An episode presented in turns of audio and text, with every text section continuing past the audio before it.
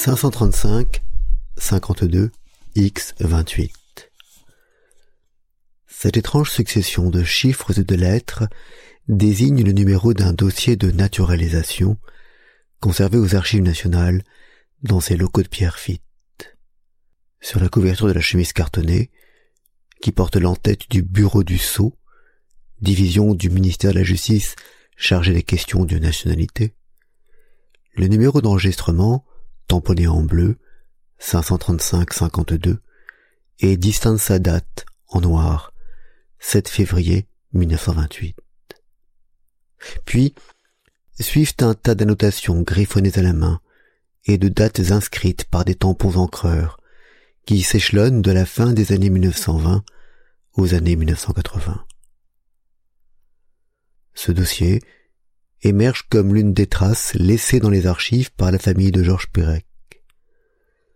Il a été déposé dans les années 1920 par son oncle et sa tante paternelle, David et Ella Bienenfeld, ceux-là même qui recueillent et élèvent Georges enfant, après la mort de son père Échec, engagé volontaire en septembre 1939 et tué pendant la débâcle, le 16 juin 1940, et la déportation de sa mère, Sirla Shulevich, le 11 février 1943 à Auschwitz.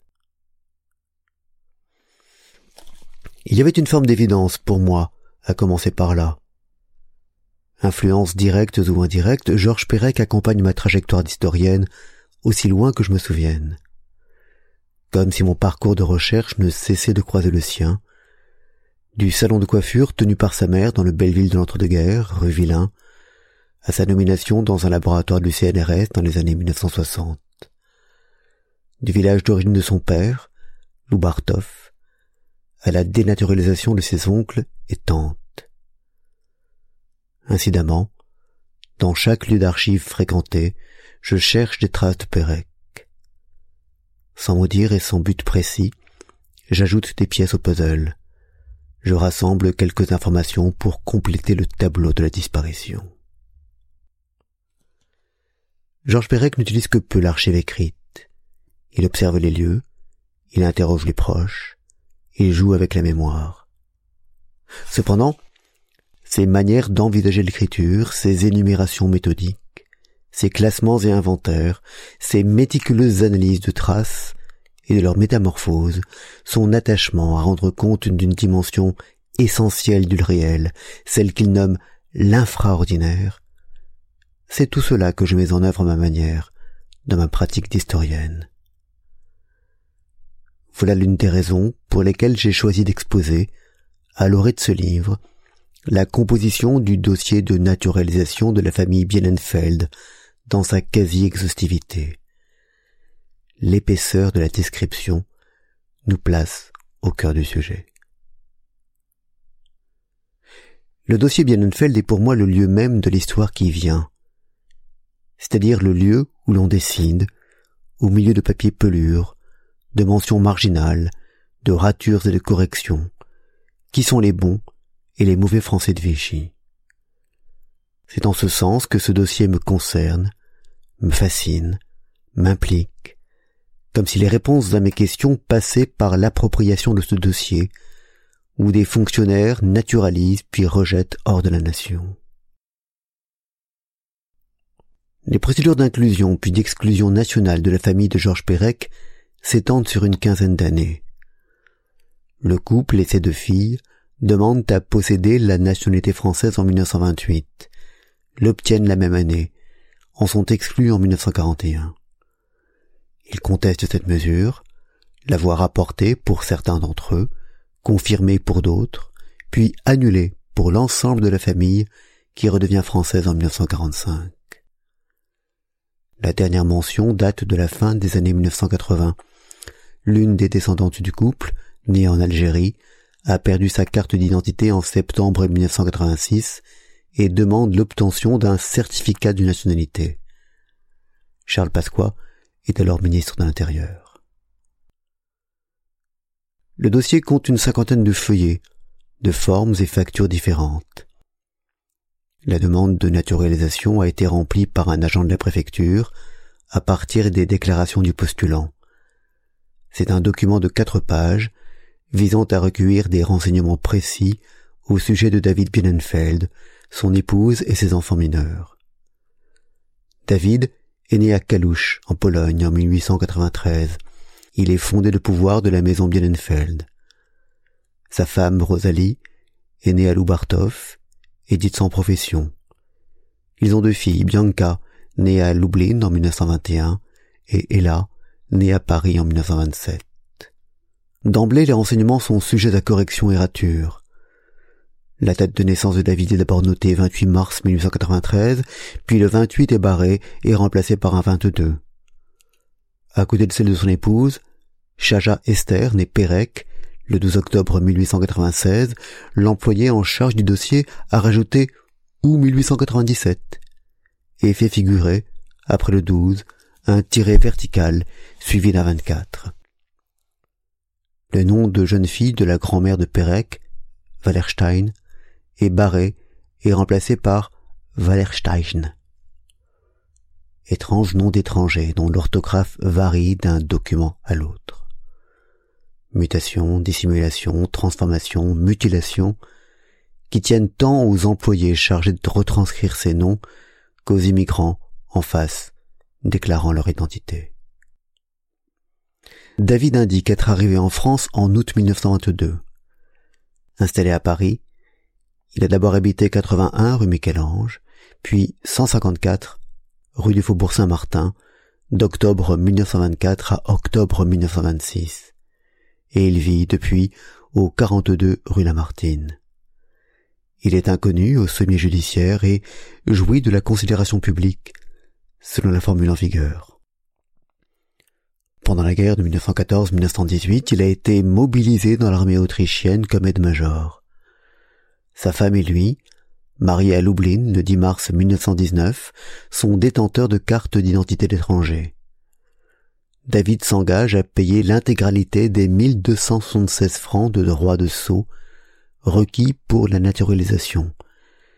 Il déclare gagner 60 000 francs par an, posséder 100 000 francs environ de fortune, payer 8 000 francs de loyer et 5 400 francs de contribution. Depuis la loi du 10 août 1927, il est possible de demander à être naturalisé après seulement trois ans de présence en France, au lieu de dix ans auparavant. Les Bienenfeld tentent leur chance très rapidement après la promulgation du texte. Le dossier est déposé au commissariat de police de Rochechouart en décembre 1927, avec l'ensemble des pièces requises.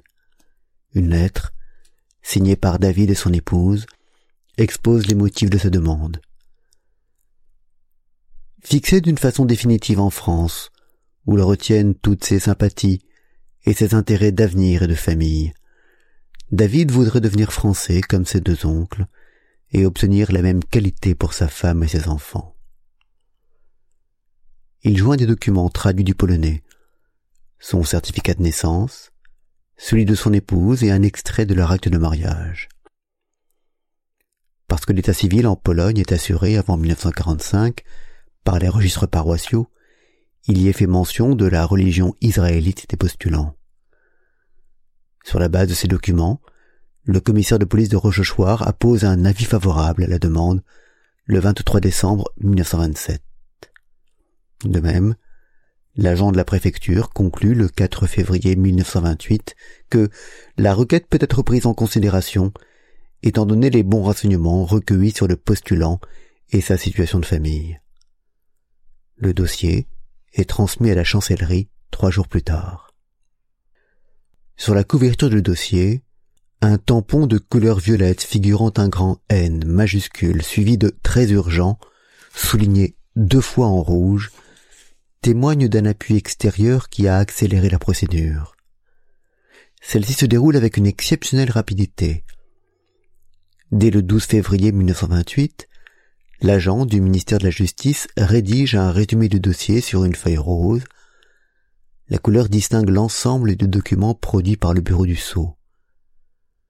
La proposition de naturaliser les Bienenfeld est approuvée trois jours plus tard par le chef de service qui égrène, en bas de la feuille rose, les qualités du dossier. Six ans de résidence, polonais marié avec une polonaise, deux filles mineures, deux oncles naturalisés français en 1922 et 1927, bon enseignement, avis favorable. Le décret de naturalisation en date du 28 février 1928 est publié au journal officiel le 11 mars 1928. Cette partie de l'histoire, la plus mince du dossier d'archives, se termine donc par un apparent happy end. Et pourtant, l'histoire n'est pas finie. Elle reprend sous Vichy. La loi du 22 juillet 1940 ordonne la révision de toutes les naturalisations acquises depuis la loi du 10 août 1927. Le 2 décembre 1940, un premier rapport est établi par le bureau du Sceau sur le cas Bienenfeld. À cette occasion, le dossier est sorti des archives et rouvert. Une nouvelle feuille rose mentionne à la main les principales informations contenues dans la chemise. Bon renseignement à cette époque, puis tente de les actualiser à l'instar des âges de David et Chaja, dont le rédacteur du bureau du Sceau indique qu'ils ont alors 47 ans et demi et 44 ans. Les renseignements sont complétés. On apprend que David a demandé à changer de nom pour s'appeler Binel, qu'il a été mobilisé pendant la campagne de 1939-1940 et que la famille a déménagé rue Charles Dickens, à Paris. Au bas de la feuille, une nouvelle information, jamais apparue auparavant en français, est énoncée de manière à la fois routinière et anodine. Elle tient en un seul mot, israélite. Ce mot joue incontestablement un rôle dans la suite du parcours administratif du dossier Bienfeld. En atteste un papillon d'environ 12 cm sur 18 à l'entête de la commission de révision des naturalisations. Agrafé sur le revers de la chemise cartonnée, il signale que le dossier Bienenfeld des familles a été examiné par la commission dans sa 64e séance du 11 décembre 1940 qui a émis l'avis d'un retrait. Dans la marge, à l'encre, une mention manuscrite en précise les raisons. Israélite, pas d'intérêt national. Un curieux tréma sur le E de israélite vient rappeler l'étymologie de ce terme qui circule depuis quelques mois dans la littérature administrative. Un tampon violet, retrait, est apposé sur la couverture de la chemise, précisant la date du décret de retrait le 21 mars 1941 et celle de sa publication au journal officiel le 7 avril 1941. Au printemps 1941, David, Chaja, Bianca et Ella ne sont plus français. Ils viennent de perdre la qualité acquise treize ans auparavant. La réclamation que David adresse deux jours plus tard au préfet de police prend la forme d'une lettre. Comme dans celle qui motivait sa demande de naturalisation, il parle de lui à la troisième personne. M. David Bienenfeld et sa famille ont eu la douloureuse surprise d'apprendre que la nationalité française, qui leur avait été conférée par décret du 28 février 1928, leur avait été retirée en vertu de la loi du 22 juillet 1940. M. David Bienenfeld ne peut s'expliquer une pareille mesure prise à son égard, mesure qu'il a jetée dans la plus grande consternation. Le dénaturalisé tente d'opposer différentes qualités françaises à la décision administrative. Issu d'une très honorable famille, il est venu en France sollicité par un de ses cousins, Jacques Bienenfeld, chevalier de la Légion d'honneur. Il met longuement en valeur ses contributions dans l'entreprise de son oncle, dans laquelle il a mis au point le perçage, le travail et le polissage de la perle à Paris, travail qui ne se faisait avant qu'exclusivement aux Indes, œuvrant par là une entreprise qui a rendu le plus grand service à la France. Il mentionne qu'il a été mobilisé sous les drapeaux le 30 août 1939, affecté au deuxième bataillon du 216e régiment d'infanterie, et qu'il s'est personnellement toujours comporté d'une manière correcte et en bon citoyen. Son épouse a servi pendant la guerre comme infirmière à la Société de secours aux blessés militaires. Elle a perdu son frère, André Pérec, qui est mort pour la France le 19 juin 1940, et elle s'est chargée de l'éducation de son neveu orphelin de cinq ans, Georges donc. L'une de leurs filles est licenciée en philosophie et a épousé Bernard Lamblin.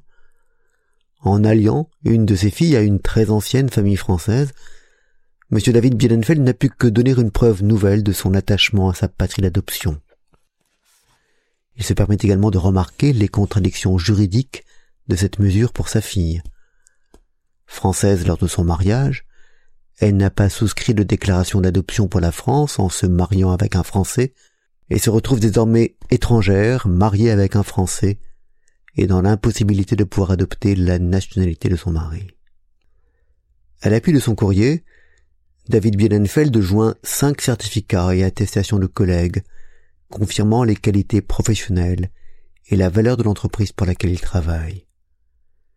Des copies de son livret militaire français et du livret d'infirmière de son épouse, la preuve de ses services comme aide-major dans l'armée impériale autrichienne pendant la précédente guerre, la traduction de son brevet de docteur en médecine établi en Pologne, enfin le bulletin de décès d'André, père de Georges Perec, mort pour la France. Ce recours déclenche une nouvelle instruction du dossier. Une note, tapée à la machine, reprend les principaux éléments factuels de la lettre de David Bienenfeld et précise service militaire important et qui témoigne de l'attachement de toute la famille à son pays d'adoption. Réunie en commission plénière le matin du 10 mai 1941, la commission émet l'avis de supprimer le retrait en ce qui concerne Bianca, qui a perdu son cas, la fille aînée, mariée à un Français, et de redonner à cette dernière la qualité de Française. Elle confirme le retrait de nationalité pour le reste de la famille. Un nouveau papillon en atteste, agrafé sur le précédent, toujours à l'entête de la commission de révision des naturalisations. Sa facture est légèrement changée. Il s'est standardisé, n'est plus tapé à la machine, mais renéotypé à l'encre violette. En bas, à gauche, il est précisé les services rendus ne paraissent pas suffisants. En haut à droite, le nom du membre de la commission en charge du dossier, Monsieur Papon. Ce Papon-là, Gabriel de son prénom, est l'auteur du brouillon qui motive la décision de la commission. Il précise que cette naturalisation ne présentait pas pour la collectivité un apport intéressant. Il minimise les contributions professionnelles de l'intéressé, L'entreprise commerciale et industrielle de perles fines, à la tête de laquelle se trouve actuellement l'intéressé, a été créée non par lui mais par son oncle. La bonne gestion de cette entreprise, si elle peut être retenue favorablement à son égard, ne lui crée pas un titre suffisant à la conservation de sa qualité de français, qui lui a été accordé après six ans seulement de résidence, sans qu'il ait un titre sérieux à cette faveur. Les arguments avancés par David sont récusés un par un, ainsi de ces états militaires en 1939-1940 qui ne revêtent pas un caractère suffisamment exceptionnel permettant de revenir sur le décret qui a été pris. L'interaction entre les deux protagonistes se joue sur le papier. L'enjeu est de taille, le retrait, ou non, de la nationalité française. Pour Bianca, écrit le rapporteur, il est juste qu'elle ait la même nationalité que son mari. Exprimant une conception familialiste répandue, il juge préférable que l'on partage en couple la même nationalité. Les conclusions de Papon sont suivies. Avis de confirmation du décret de retrait. Avis de rapporter pour la fille Bianca. À cette dernière, le préfet de police notifie que la mesure est rapportée par le décret du 29 juillet 1941. En revanche, David, son épouse et leur fille cadette voit le recours rejeté par décret le 24 novembre 1941. David tente visiblement de faire jouer ses relations, en vain. Une note est envoyée le 20 janvier 1942 à madame Laurent Attalin, chef du secrétariat particulier, très certainement l'épouse d'André Laurent Attalin, directeur général puis PDG de la Banque de Paris et des Pays-Bas, et actionnaire de l'entreprise de la perle fine de Jacques Binnenfeld, qui confirme la décision de la commission. La mesure est irrévocable. C'est sans compter avec le vent de l'histoire. Les Alliés débarquent le 6 juin 1944. Paris est libéré le 25 août. Dès le 24 mai 1944, une ordonnance du Comité français de libération nationale a abrogé la loi du 22 juillet 1940. David, Chaja Esther et Ella redeviennent-ils alors français? Pas complètement, semble-t-il, si l'on s'en tient aux éléments du dossier. Le 22 novembre 1944, le bureau du sceau rajoute, dans la chemise Wienenfeld, une nouvelle feuille rose intitulée Déchéance. Le dossier fait, une nouvelle fois, l'objet d'un rapport par un agent du bureau du sceau. On y retrouve les éléments, désormais connus, de cette littérature administrative. Numéro du dossier 535, 52 X28, nom et prénom, mode et date d'acquisition de la nationalité française, date du décret de retrait, type de retrait, ici collectif et non individuel, et une rubrique finale renseignement qui mentionne a été mobilisé aucun renseignement défavorable, avant de conclure par la proposition de classer, proposition approuvée deux jours plus tard par le chef de service le 24 novembre 1944. Aucune des deux signatures portée sur cette dernière feuille rose n'est lisible. Difficile de dire s'il s'agit de nouveaux rapporteurs ou d'anciens employés du ministère, rouvrant une énième fois le dossier. Quoi qu'il en soit, la procédure de déchéance engagée en 1944 dans la lignée de la mesure de dénaturalisation est abandonnée. Dans les fonds de surveillance de l'intérieur relatifs à la période de Vichy, on retrouve un autre dossier Bienenfeld. Des enquêtes sont diligentées afin de localiser les intéressés pour leur notifier leur retrait de nationalité. Le 27 janvier 1943, Sivan, le sous-chef du 15e bureau de la direction de l'administration de la police, s'adresse à la section d'enquête et de contrôle du commissariat général aux questions juives. Je vous prie de bien vouloir m'indiquer l'adresse actuelle du nommé Bienenfeld David, né le 22 mars 1893 à Kalužn, Pologne, ayant demeuré à Paris, 1 rue Charles Dickens. Un tampon violet signale qu'il est inconnu au fichier central, mais il est écrit à la main, au crayon à papier, qu'il possède dossier police juive. Sur la fiche d'étranger récemment privé de la nationalité française, émise par le ministère de l'Intérieur pour ficher ces nouveaux étrangers, il est précisé que l'intéressé se serait retiré à Ville d'Avray en Seine-et-Oise. Pourtant, le 22 novembre 1943, le préfet de Seine-et-Oise signale que le nommé Bienenfeld, né le 22 mars 1893 à Kalisz, sa femme, née Perek Chaka, Esther et son enfant, et là, ne réside plus dans son département, à Ville d'Avray, depuis plus de deux ans? Il se serait rendu à Penverne, en Trébéruden, par l'Agnon, Côte du Nord. Il n'y reste pas longtemps.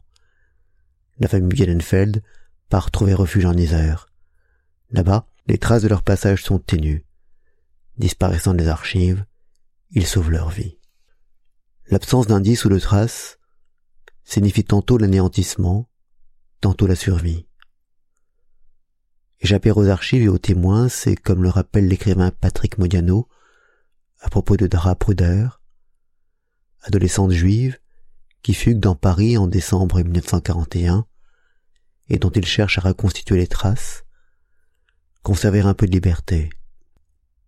J'ignorerai toujours à quoi elle passait ses journées, où elle se cachait, en compagnie de qui elle se trouvait pendant les mois d'hiver de sa première fugue, et au cours des quelques semaines de printemps où elle s'est échappée à nouveau.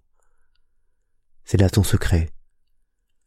Un pauvre et précieux secret que les bourreaux, les ordonnances, les autorités dites d'occupation, le dépôt, les casernes, les camps, l'histoire, le temps, tout ce qui vous souille et vous détruit, n'auront pas pu lui voler.